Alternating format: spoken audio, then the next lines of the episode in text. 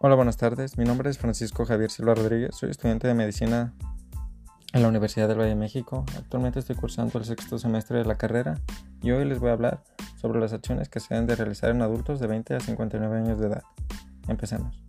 El primer punto que vamos a abordar sobre las acciones en las mujeres, en el cual se debe de entregar y actualizar la Cartilla Nacional de Salud, informar sobre cáncer cervicouterino y la toma del Papa Nicolau informar sobre cáncer de mama, realizar exploración mamaria y en su caso prescribir mastografía, aplicar vacunas como tosferina y difteria, sarampión y rubiola e influenza estacional y administrar ácido fólico según corresponda. Proporciona orientación sobre salud sexual y reproductiva, brindar información sobre la planificación familiar y promover el uso de condones, detectar infecciones de transmisión sexual y VIH, se debe brindar tratamiento para las infecciones de transmisión sexual y se deben de referir los casos de VIH-Sida. Evalúa y vigila el estado de nutrición del paciente.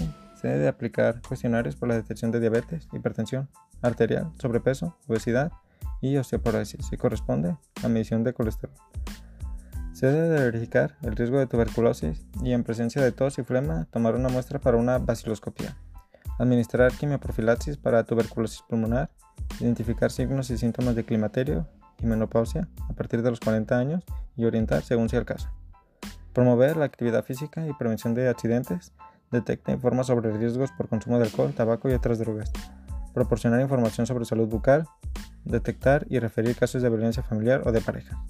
En las acciones del hombre son un poco menos, son 12. Se debe de entregar y actualizar la Cartilla Nacional de Salud.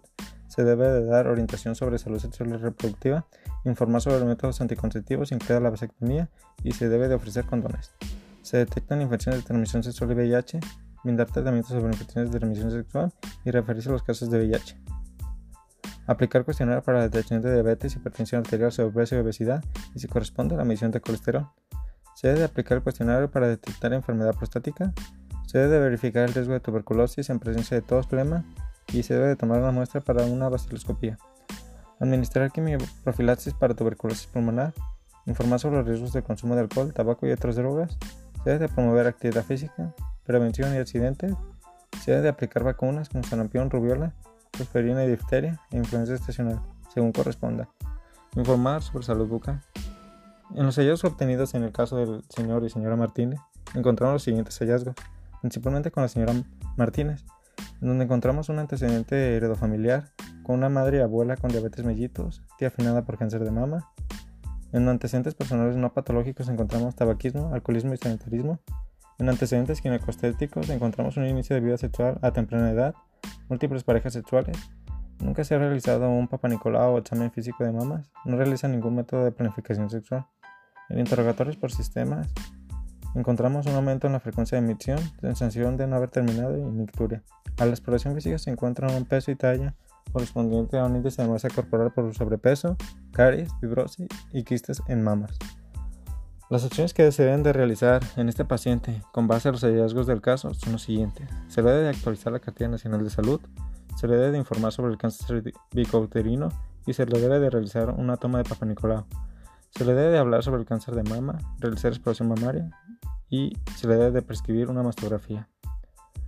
Se le debe de orientar sobre salud sexual reproductiva. Se le debe de informar sobre planificación familiar y promover el uso de condones.